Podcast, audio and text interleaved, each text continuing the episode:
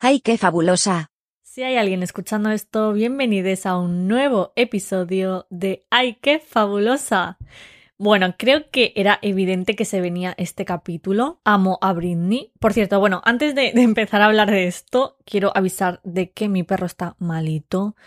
¿Esto qué quiere decir? Que estoy sola con él en casa, así que está conmigo por aquí. A lo mejor escucháis ruidos raros, pero no le quiero echar porque no quiero que se sienta solo por Dios. Es, yo que sé, el ser más importante de mi vida y no le quiero dejar solo ni un momento. Así que nada, si escucháis cosas extrañas, es mi perro. No es que tenga un fantasma en casa, que también, pero no es el caso de que se esté manifestando, sino que es mi perro.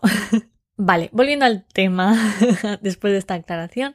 Como he dicho antes, amo a Britney. Es el mayor referente del pop que alguien puede tener. Todas las chicas pop nombran a Britney en algún momento de sus vidas, es normal. La persona que yo más quiero en la vida, que es Selena Gomez, siempre ha dicho que Britney ha sido su mayor referente en la vida. En cuanto a la música, en cuanto a ser estrella del pop, es que ella lo hizo todo bien. Y bueno, pues eh, a ver, pasaron cosas, ¿no? Pasaron cosas que hoy vamos a hablar de ello. Ha pasado un mes desde que salió el libro Britney Spears, The Woman in Me. Y hoy vamos a hablar de eso. A lo mejor llega un poco tarde, no lo sé, seguramente. Es que, de verdad, yo a veces como que os voy a confesar mi, mi rayada. Y es que yo no soy persona de actualidad, ¿vale? como que no puedo pues eso, imaginaros, en este caso, ¿no? El libro de Britney salió hace un mes. Toda la gente empezó a hablar de este libro. Cuando salió, la gente se lo leyó en cinco minutos para hacer vídeos y para um, comentarlo, ¿vale? ¿Por qué? Porque era actualidad, a la gente le interesaba. Yo estoy aquí un mes después haciendo este podcast. Cuando la gente ya se ha enterado de todo. Pero bueno, es que a mí me da igual. como que no me sale. Yo como que tengo que procesar las cosas. Me planifico. De hecho, sí que tenía pensado hacer este capítulo, el tercero, para no tardar tanto, pero joder, Dios, ¿qué digo? Es que yo ya tenía planificado que el tercero fuera el de Marina y me apetece que sea el de Marina. ¿Por qué tengo que hacer el de Britney antes? Porque es actualidad. Que sí, que lo hago mal, sí, pero Así funciona, ¿vale? Así que nada, un mes después os vengo a hablar del libro de Britney. Como he dicho antes, ella ha sido para mí pues eh, un referente y recuerdo perfectamente alucinar con sus vídeos cuando estaba en el colegio. A mí me flipaba una vez que descubrí YouTube como que mi imperio romano en ese momento era verme vídeos relacionados con RBD y con Britney. Sinceramente, a mí me encantaba ver sus videoclips, es verdad que nunca he llegado a conectar con ella en el sentido de ser fan, fan, fan de obsesión, de querer saber todo de ella, de, mm, de verme todo el contenido que tiene. Eso no. Me gustaba como, por ejemplo, me gusta Lana del Rey, que, a ver, no es lo mismo porque con Lana sí que conecto muchísimo más con sus canciones, con sus discos, con tal, es diferente. Pero yo sí que es verdad que con Lana del Rey lo que me pasa es que me gusta su música, punto. Es que a mí ella me da igual. Sí que cuando veo cosas de ella, pues me hace gracia. Hay cosas de su vida personal que sé, pero realmente me da absolutamente igual. Cuando me hice fan de Justin Bieber, eh, bueno, pues ya sabéis, ¿no? Believer loca total. Cuando me hice muy fan de Selena Gómez, quería saber todo de ella, estaba obsesionada. Eh, ahora con Taylor. Es verdad que con Taylor ya no tanto. O sea, también me pasa un poco con Taylor, ¿eh? Yo creo que con Taylor me ocurre que sé más de su vida porque el fandom me lleva a ello, ¿vale? Pero sí que yo creo que con Taylor me bastaría con conocer su música y punto, ¿vale? a lo mejor esto es una unpopular opinión, pero es así. Creo que el fandom me obliga un poco a saber más de su vida de lo que me interesa realmente. No es que no me interese, sino que con la música me basta y me sobra. Vale, pues con Britney pues siempre me ha pasado igual. También ha influido mucho que no he sido muy fan, fan, fan, fan, porque no me gusta toda su discografía. Hay discos de ella que me meto por el, por el, por PEC. Hay discos de ella que PEC, ¿ok? Pero hay otras, otros discos que, bueno, también por circunstancias que ahora hablaremos de ellas, eh, pues no, pues no conecto, ¿vale? Y para mí eso sí que es importante. No me tiene que gustar toda, toda, toda, toda, toda la discografía, pero, joder, rollo, a lo mejor que haya tres discos que no me gusten, ya es como, mm, Igualmente siempre la he admirado, siempre he amado su música, o sea, la música que me gusta, me gusta muchísimo. Es verdad que, como he dicho, hay otras, otra parte de su discografía que no me gusta nada, pero bueno, X. No ha tenido la mejor vida, la verdad.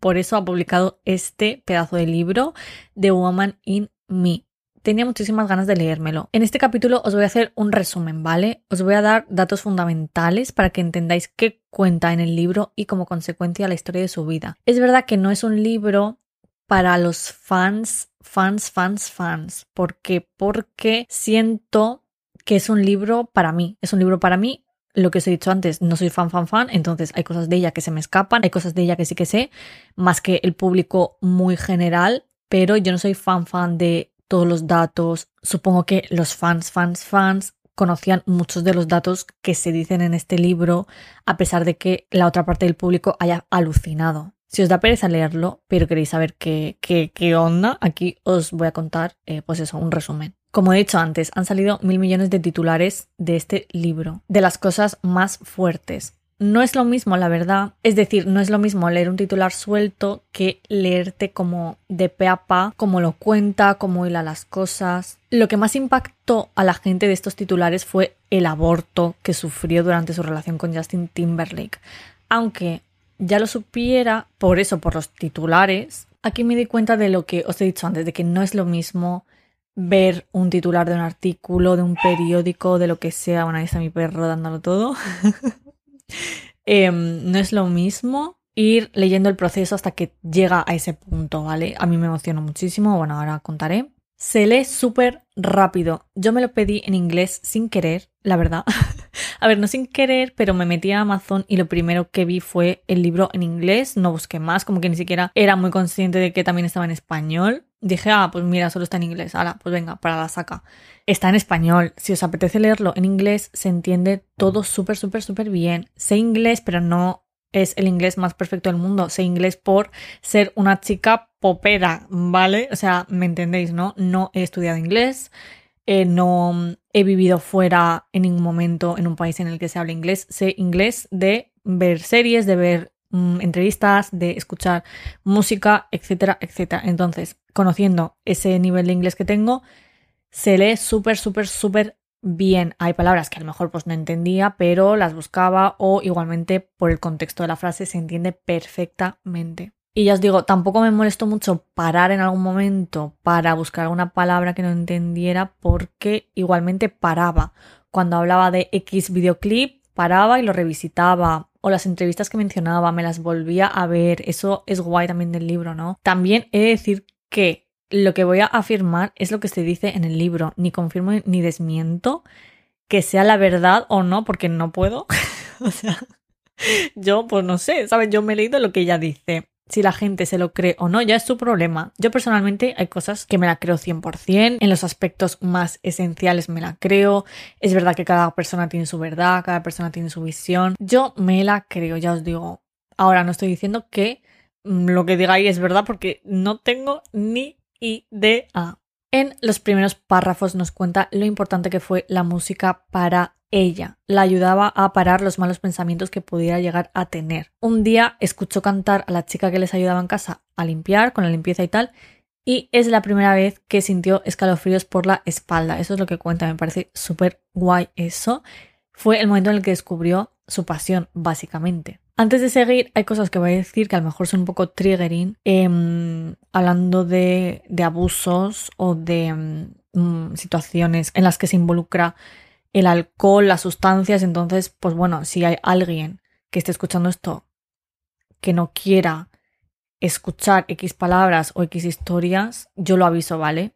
Porque, a ver, es verdad que no incido mucho en ello, ella tampoco incide mucho en ello en el libro como tal. O sea, no es que no incida, sino que no es muy descriptiva. Pero bueno, yo aviso por si acaso, porque hay cosas que no puedo omitir en este capítulo para que se entienda como la, la historia completa, ¿vale? A ver, su padre era alcohólico. Vivían en un barrio religioso donde todo el mundo conocía a todo el mundo. Su abuelo, por parte de padre, abusaba de su abuela. Perdieron a un hijo a los tres días de nacer y su abuela se suicidó en la tumba del bebé yo ya al leer esto como que se me encogió el corazón y diréis, ah, ok, pero sí que es un, dato muy relevante para entender la historia de su familia. Eh, tuvo una familia súper disfuncional y es que dice que los hombres en su familia no tenían buena fama, especialmente en cuanto al trato a las mujeres se refiere. Dice cosas muy fuertes de su abuelo que no quiero mencionar porque sé que es un tema muy sensible, ya lo he dicho.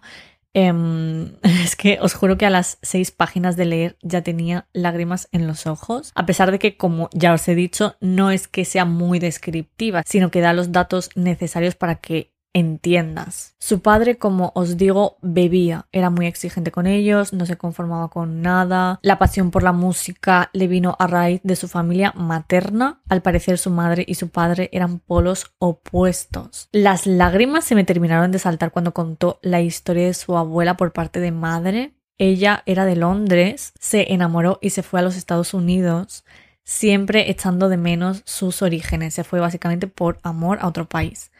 Eso la anuló por completo. Pasó de tener una vida propia a ser ama de casa y pues a lo único a lo que se dedicaba era a limpiar y a cocinar. A mí es que estas historias me empatizo muchísimo, me duelen muchísimo y, y me dan muchísima pena, os lo juro. La madre de Britney de joven era lo más, o al menos así la describe ella. Se llama Lynn y su padre Jamie. Él era el mm, puto amo, es que no sé cómo decirlo si no, era el amo jugando al baloncesto, así que a Lynn le llamó, bueno, no sé si se pronuncia Lynn o Lien, bueno, yo la, yo la voy a llamar Lynn, ¿vale? Lo siento a los superfans si no lo estoy pronunciando bien. Lo que os decía, a Lynn le llamó mucho la atención Jamie por eso, ¿no? Era una persona que destacaba mucho a raíz de jugar tan bien al baloncesto. Como en todas las relaciones abusivas, el principio es estupendo, pero eso pues se acaba pronto. Se casaron cuando ella tenía 21 y él 23.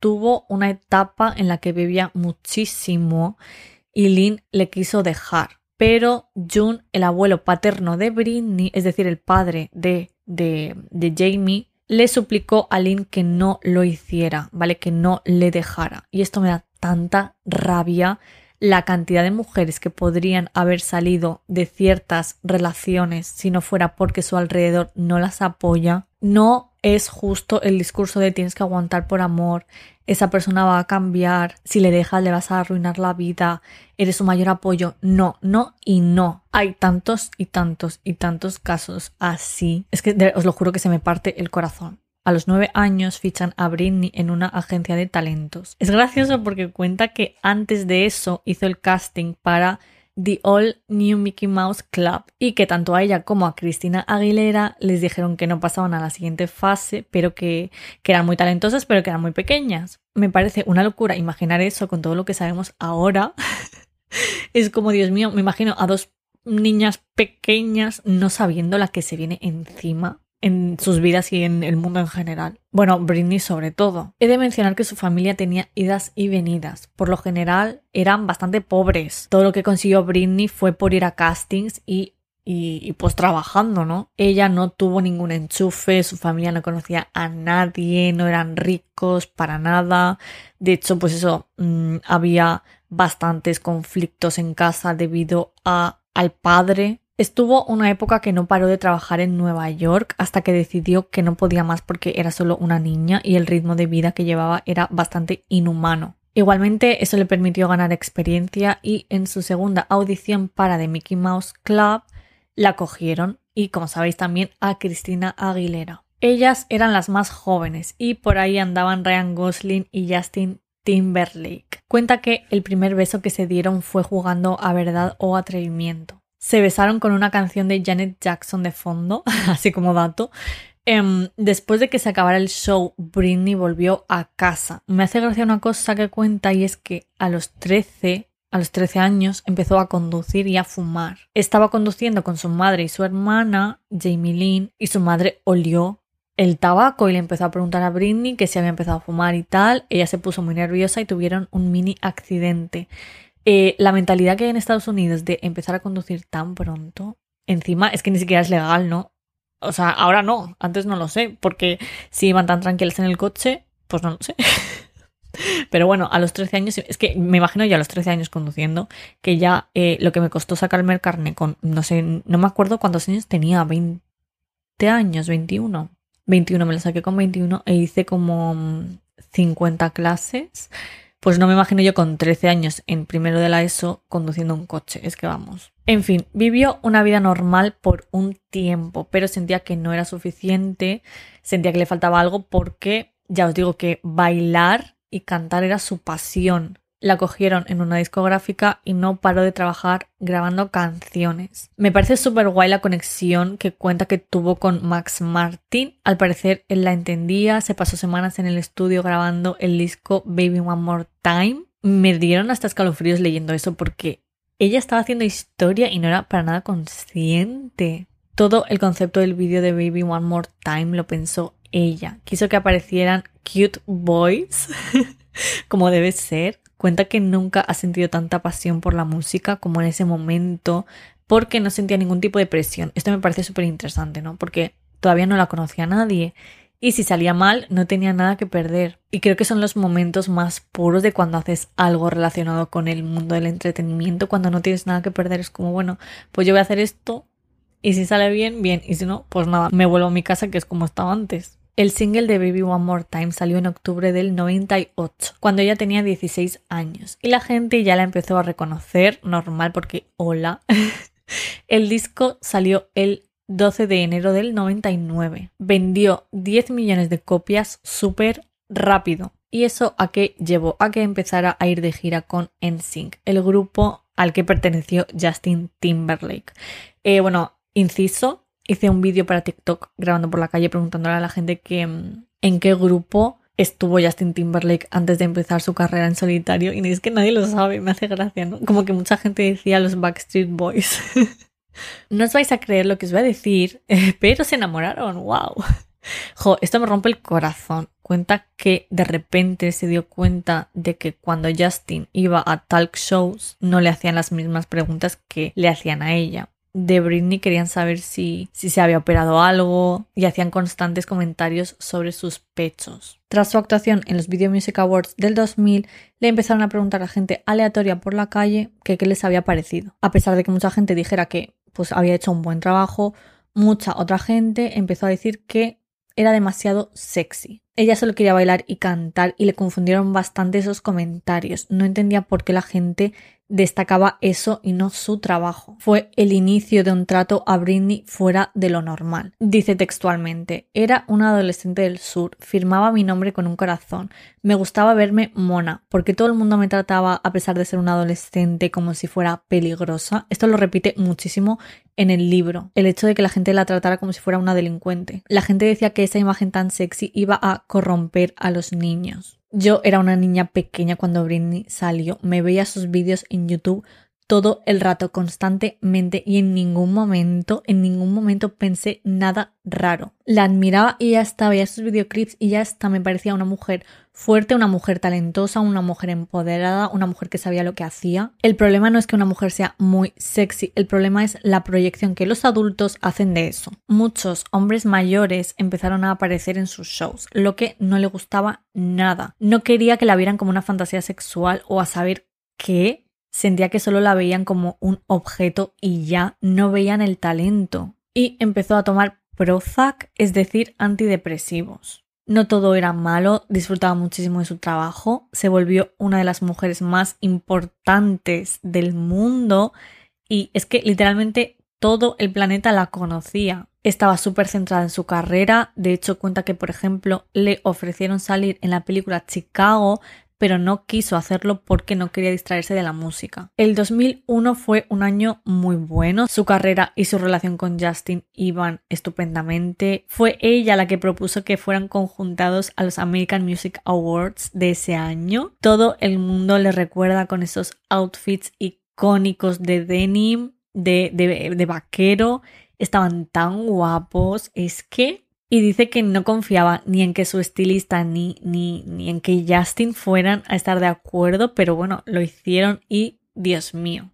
Creía y esperaba que lo suyo con Justin fuera a durar para siempre. Era súper consciente de que Justin le ponía los cuernos, pero lo dejaba pasar porque le quería mucho. Él supuestamente también estaba muy enamorado de ella. Mm, bueno.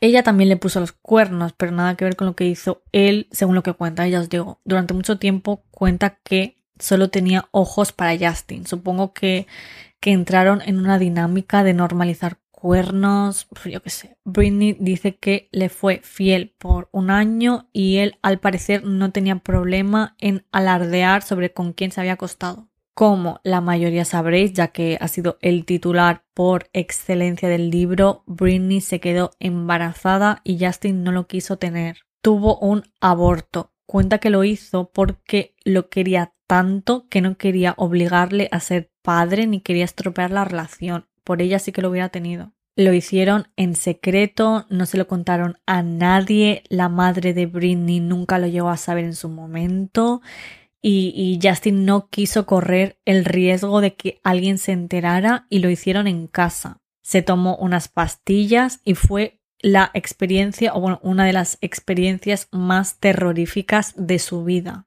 Por el dolor, por lo que significó, porque a pesar de verla casi muriéndose en el suelo, no se dignó a llamar a un médico, en fin. Justin acabó rompiendo con ella a través de un mensaje de texto mientras Britney estaba en el set para grabar el videoclip de Overprotected, eh, un, un remix de esa canción. Estuvo en shock por varios días, semanas, no podía hablar con nadie. Volvió a Luisiana, que es de donde es ella, y Justin fue a verla para darle una carta, pero bueno, que gestionó la ruptura fatal. Fue como, ala, te dejo eh, olvídate de mí, olvídate de todos estos años que hemos vivido, olvídate de que te acabo de crear el mayor trauma de tu vida.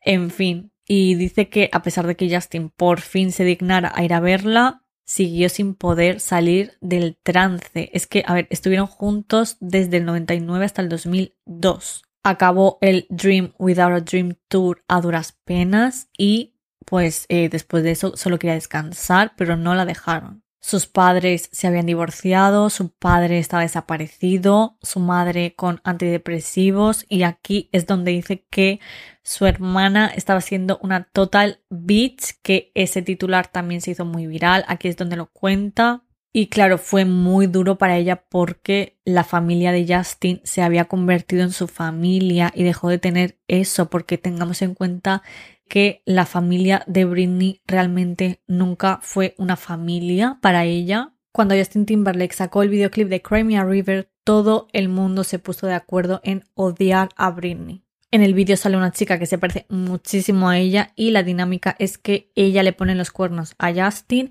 y Justin sufre muchísimo. Todo el mundo asumió que Britney le había puesto los cuernos a Justin y que le había roto el corazón, cuando fue literalmente al revés fuera donde fuera, la gente la bucheaba y pasó una cosa también grave y es que Justin Timberlake confirmó públicamente que habían tenido sexo. Algo que se tiene que dar por hecho o no, pero es que a la gente no le tiene que importar. ¿Qué ocurrió? Que la gente empezó a llamar hipócrita a Britney porque se había vendido una imagen de ella de niña pura y buena. No por ella, sino por su equipo. Oprah fue la única que le dijo públicamente que su sexualidad no le tenía que importar a nadie acabó aislándose en un apartamento en Nueva York. No salía, no hablaba con nadie, no nada. Empezó a tener mucha ansiedad social porque, como cuenta, estaba entrenada para que le importara mucho lo que la gente dijera de ella. Tenía miedo de encontrarse en cualquier situación social, decir algo y sentirse estúpida o que la trataran como tal.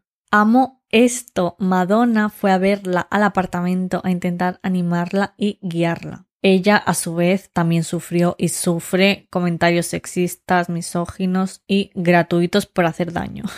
en fin, Britney quería ser más como ella, quería que esos comentarios no formaran parte de su ser. Veía a Madonna como una persona que podía esquivar esos comentarios, ¿no? Por lo menos a priori y Madonna la invitó a actuar en los Video Music Awards. Sí, esos Video Music Awards tan icónicos en los que se dan el beso y la cámara pilla la reacción de Justin Timberlake. Con Madonna ese año hizo la canción Me Against the Music. Amo, amo, amo. Una de las canciones más icónicas de la cultura pop de los 2000 y sinceramente en general. Es que, Dios, una vez más, durante el rodaje del videoclip, le sorprendió mucho la capacidad de Madonna para transmitir ese poder y esa confianza que a ella le faltaba, en el sentido de que no confiaba en sus propias necesidades. Un día dice que cuatro hombres aparecieron en la puerta de su casa, no tenía ni idea de quiénes eran, pero em, bueno, uno de ellos era su padre. Recordemos que hasta ahora había estado totalmente desaparecido.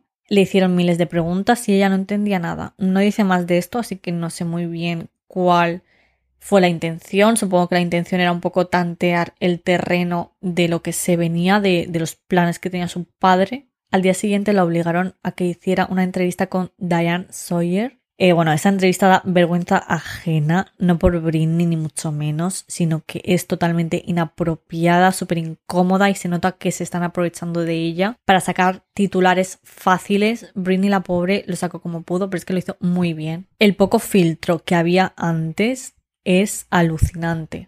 The Onyx Hotel Tour fue lo peor para ella. Dice que soñaba con romperse algo para no poder trabajar más. Tuvo dos lesiones y cancelaron el tour. Ahí conoció a Kevin Federline, que bueno, no le dijo ni que tenía un hijo ya, ni otro en camino con su ex. Well, independientemente, con él se sentía segura y se casaron. Ella no vio las red flags por todos los lados.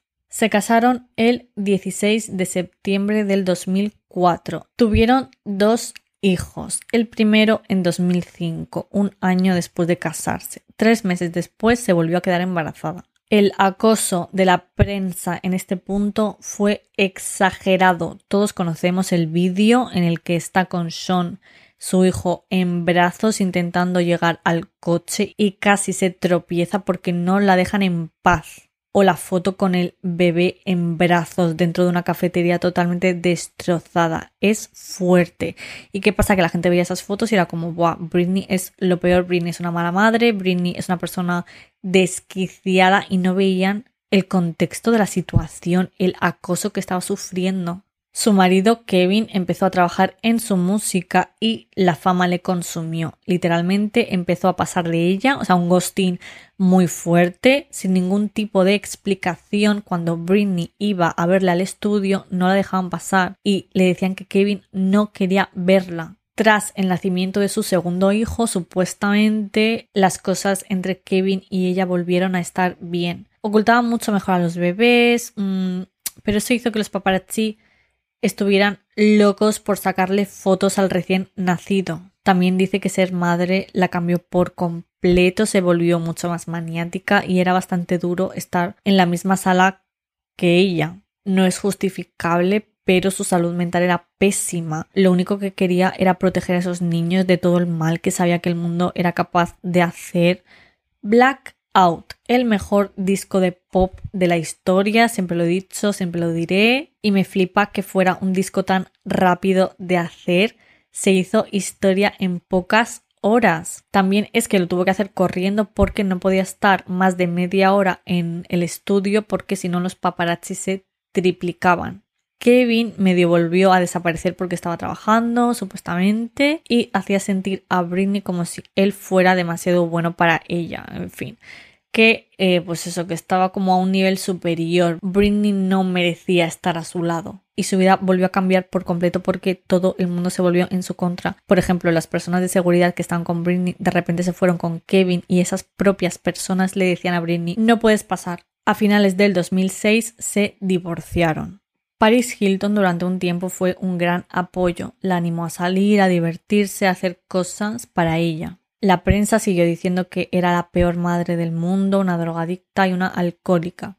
Por lo que cuenta, nunca tuvo problemas con el alcohol y mucho menos con las drogas. Hay una noche específica en la que los paparazzi fotografiaron a Paris, Lindsay Lohan y Britney. Esas fotos son historia, todo el mundo las ha visto dejó a los niños con su madre para poder salir. Fue el colmo del colmo porque todo el mundo se volvió más en contra suya y su madre la trataba fatal. Es duro leer como dice que hiciera lo que hiciera nunca era suficiente para su familia y que no entendía cómo su propia madre podía tratarla así después de todo lo que había vivido. Una de las veces que Kevin se llevó a los niños empezó a decir que Britney no estaba capacitada para su cuidado y que iba a luchar por tener la custodia completa. No solo eso, sino que le impidió verles. En febrero del 2007 fue a suplicarle y los paparazzi obviamente lo captaron. Aquí es cuando dice la gente que se volvió loca y se rapó el pelo. ¿Se volvió loca realmente? Pues no lo sé. La verdad que era una madre y una mujer desesperada siendo acosada sin poder ver a sus bebés. Habla también del momento paraguas. cogió un paraguas verde y golpeó el coche de uno de los paparazzi que literalmente la estaba acosando, como siempre. La pillaron como en una gasolinera mientras otra persona estaba em, metiendo gasolina y ella salió con el paraguas porque ya no es que estuviera hasta el coño, sino que era el mundo entero contra ella. Y mientras el paparazzi le hacía preguntas de mierda, se reía. Es que se reía de ella. Y con el tiempo ese hombre dijo esa no fue una buena noche para ella, pero sí que lo fue para nosotros porque conseguimos las fotos. Básicamente la trataban como un mono de feria. Ese invierno le aconsejaron ir a rehabilitación para poder volver a tener la custodia de sus hijos. No tenía ningún problema con el alcohol, según lo que dice, pero fue igualmente porque estaba desesperada, no sabía ya qué hacer y cuando salió su padre le dijo que era una desgraciada. Es que la hipocresía de la situación Consiguió la mitad de la custodia, pero su batalla con Kevin, con su familia y con la prensa seguía activa. Su carrera sentía que ya no tenía sentido, a nadie le importaba que hubiera sacado música, solo querían saber temas personales de su vida. Y tenía pánico a perder a sus hijos, de hecho un día entró en pánico literal y la tuvieron que llevar al hospital. Un día su madre la llama y le dice que vaya a casa, que la policía la busca. Ella no entendía nada, era como ¿qué he hecho? ¿qué he hecho? No lo entiendo. ¿Y qué pasó? Que el SWAT, que son las Fuerzas Armadas de ahí, la estaban esperando, como si fuera literalmente una criminal. Aquí es donde empieza el conservationship o la tutela de su padre hacia ella. Es fuerte porque dice que le rogó al juez que cualquier otra persona llevara su tutela, ella lo aceptaba, pero que no quería que fuera su padre. Dice que cualquier persona aleatoria de la calle lo hubiera hecho muchísimo mejor pero supuestamente como no estaba capacitada para pensar o tomar cualquier decisión, no le hicieron ni caso. Debido a eso, su padre podía controlar lo que comía, dónde estaba, con quién salía, cuándo utilizar el teléfono, su dinero, todo, todo, todo, todo. Literalmente le dijo, ahora yo soy Britney Spears no era una persona que estuviera en sus cabales. Su padre, digo, de hecho, es que encima le hacía body shaming todo el rato, la tenía secuestrada. Si alguien quería salir con ella, se le tenía que informar. Si el padre estaba de acuerdo, el chico tenía que firmar un acuerdo de confidencialidad y se tenía que hacer un análisis de sangre. Además, antes de salir con Britney en una primera cita, se le informaba de todo su historial médico y sexual, que otra cosa muy fuerte es que durante 13 años, que es lo que duró eh, la tutela, lo estoy traduciendo como tutela, ¿vale? No sé si es literalmente la traducción como tal, pero para que me entendáis, es que no quiero decir conservationship todo el rato porque me parece una palabra muy difícil. Durante 13 años se pensó que no podía elegir a su propio abogado. Lo descubrió con los años. Mucha gente se benefició de este tema, pero es que el padre ganaba 16 mil dólares al mes y se quedaba con porcentajes de proyectos que hacía, que, bueno, que le obligaron a hacer. Ella aceptó por dos razones. La primera porque no tenía otra opción, era la ley. y la segunda porque si se portaba bien, muy entre comillas, le dejaban ver a sus hijos. Básicamente le hacían chantaje. Durante un tiempo dio clases de baile a niños. Sin querer le dio un pequeño golpe a una niña y se preocupó muchísimo. De hecho, se puso de rodillas para pedirle perdón, le quiso regalar uno de sus anillos y la niña le dijo que pues que no pasaba nada, que ni siquiera le había hecho mucho daño. Entonces Britney pensó, ¿por qué la gente que está a mi cargo no se preocupa ni la mitad por mí de lo que yo me estoy preocupando por esta niña? A partir del 2014 empezó a luchar por su libertad es decir, desde el 2008 hasta el 2014 aceptó muy entre comillas la tutela. Y bueno, hasta el 2021 pues no le dieron la razón. En cuanto a la música, tanto Circus como Femme Fatal, como Britney Jean, como Glory son discos hechos durante la tutela. Glory es el único proyecto que le gusta de verdad y em, en el que en el que trabajó con cariño. No dice hasta qué punto controlaban su música, que a ver que me imagino que estaba totalmente controlada, pero me refiero al proceso que ella tenía para trabajar en las canciones. Sí que dice que, que hacía cosas que no le gustaban porque estaba saturadísima y no le daba la cabeza para crear.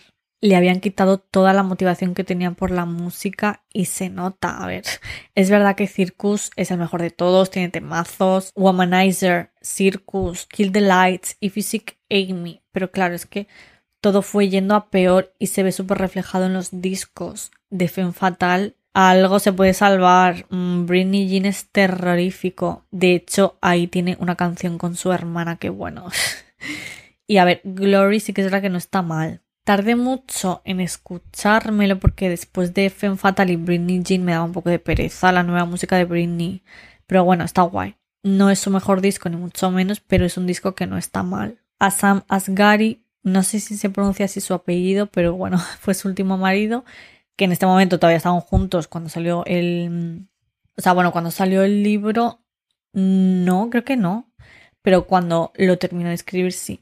Eh, bueno, le conoció en el set del vídeo de Slumber Party, que es de este disco de Glory. El hecho de que disfrutara de Glory y que conociera algunas historias en Alcohólicos Anónimos hizo que empezara a creer en sí misma, para que veáis la importancia de la autoestima. Dice algo como que ya no se percibía como una persona hecha para complacer a los demás, sino que volvió a ser consciente de lo que necesitaba y de lo que merecía. Sabía que quería librarse de la tutela sí o sí y estuvo un tiempo fingiendo para no levantar sospechas. A ver, siempre quiso salir de ahí. Desde el 2014, como dije antes, fue como más consciente, pero es que estaba cogida por los huevos, como quien dice. Tuvo una residencia en Las Vegas, es decir, tenía que actuar en Las Vegas, eh, pues X conciertos, los que estuvieran en el contrato, hizo los shows que correspondían y luego la obligaron a seguir de tour fue un infierno para ella porque ni siquiera le dejaban aportar al show. Tenía que hacer lo mismo una y otra vez. Es interesante porque dice que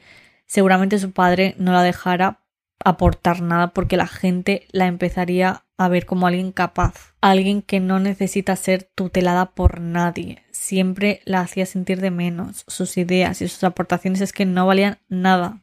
Wow, su primer acto rebelde ante su padre y ante todo el mundo que la controlaba ocurrió en octubre del 2018. Se preparó todo un paripé fuera del hotel MGM en Las Vegas para que anunciara ella misma la nueva residencia, que no quería hacer ni para atrás, porque ya os digo, estaba agotada. Mario López la presentó, había algunas proyecciones súper chulas, muchísima gente esperándola. ¿Qué pasó? Que salió, empezó a caminar y se fue sin decir nada. Si veis el vídeo, se paró un rato para firmar autógrafos, pero es que no quería anunciar la residencia porque no quería hacerla. No dice qué pasó después, qué consecuencia hubo, pero vamos, que os lo podréis imaginar, yo me lo imagino. En un ensayo dijo que no a una chorrada, que no me acuerdo muy bien, pero bueno, que era una gilipollez. Y su padre hizo que la encerraran una vez más. Es una locura la manera en la que la chantajeaba, porque era como si dices que no, vamos a tener que ir a juicio y vas a quedar como una estúpida delante de todo el mundo. Uf, en el capítulo 43 cuenta cuando se enteró del movimiento de Free Britney. Eso es algo que, pues, que le ayudó muchísimo, la motivó muchísimo. Me emocionó tanto leerlo. De repente, una de las enfermeras la llamó para enseñarle todo lo que estaba pasando fuera. Ella nunca dijo nada de la tutela. De hecho, sí que lo mencionó en una entrevista. Lo cortaron totalmente. Entonces, la gente no sabía oficialmente que estaba secuestrada, pero igualmente los fans eran conscientes. Britney literalmente se pensaba que la querían matar. Cuando salió del centro en el que la tenían encerrada y fueron a visitarla a su casa, creía que querían acabar lo que hasta ahora no pudieron, tenían miedo por su vida.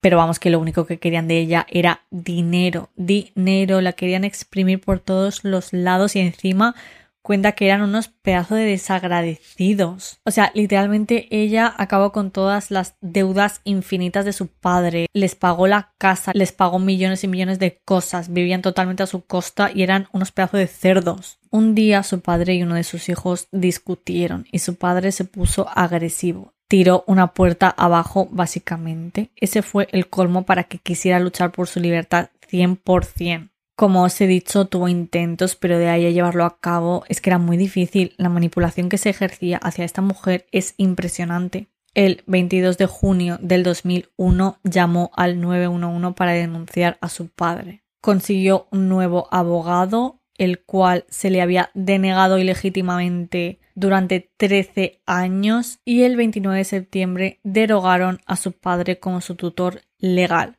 Matthew, su abogado, al poco tiempo logró que Britney fuera una persona totalmente libre. Y nada, este es el resumen. Ya os digo, me he comido muchas cosas, no quiero que esto se haga pesado y os animo muchísimo a leerlo. Me ha encantado, os lo juro. Las palabras que dice al final son preciosas, cómo expresa todo lo que siente que ha perdido, las ganas que tiene de, de aprender a ser libre, a tomar sus propias decisiones y a vivir sin tener que darle explicaciones a nadie. Obviamente menciona algo que es imposible evitar. Las publicaciones de Instagram después de leerla la entiendo. No son mis posts favoritos de ver, pero la entiendo. Dice algo como que después de haber sido fotografiada y puesta en la palestra por tanta gente durante tanto tiempo, siente libertad cogiendo ella la cámara y grabándose y bailando y siendo feliz. Está Britney loca. Pues no lo sé, yo la verdad que no la llamaría loca, creo que es una mujer que gestiona sus traumas como puede. Es una mujer que está hasta el coño. Ha sido apedreada metafóricamente por la prensa. Su familia la ha maltratado psicológicamente. Ha estado 13 años controlada por la peor persona del mundo. En el libro se ve que su mecanismo de defensa siempre ha sido, ah, ¿que queréis esto de mí? Pues os voy a dar totalmente lo contrario. Y nada, Jo, este ha sido el capítulo de hoy. Quiero saber si os lo habéis leído, si tenéis intención, si, si no tenéis intención, pero habéis escuchado esto, ¿Qué os ha parecido la historia? Ojalá haga una segunda parte. Hay muchas cosas que se quedan en el tintero. Hay muchos datos que omite. También es que, pues supongo que tendrá algún tipo de censura al contar ciertas cosas. Es que no lo sé. Yo creo que ha vivido tantas cosas que ya me parece fuerte que le hayan dejado contar lo del aborto. Y no entiendo cómo hay gente tan mala en el mundo. Por favor, ser amable y ser una persona normal es totalmente gratis. No aprovecharse de la gente es totalmente gratis. No ser unos desgraciados manipuladores es totalmente gratis. De hecho, os juro que da muchísima más satisfacción no ser todo eso. En fin, espero que os haya gustado el capítulo. A mí me ha gustado mucho, pues nada, contaros de qué va el libro. Y nada, contadme, contadme cosas en la cajita que os dejaré en Spotify. Muchísimas gracias de nuevo y nos escuchamos en el siguiente.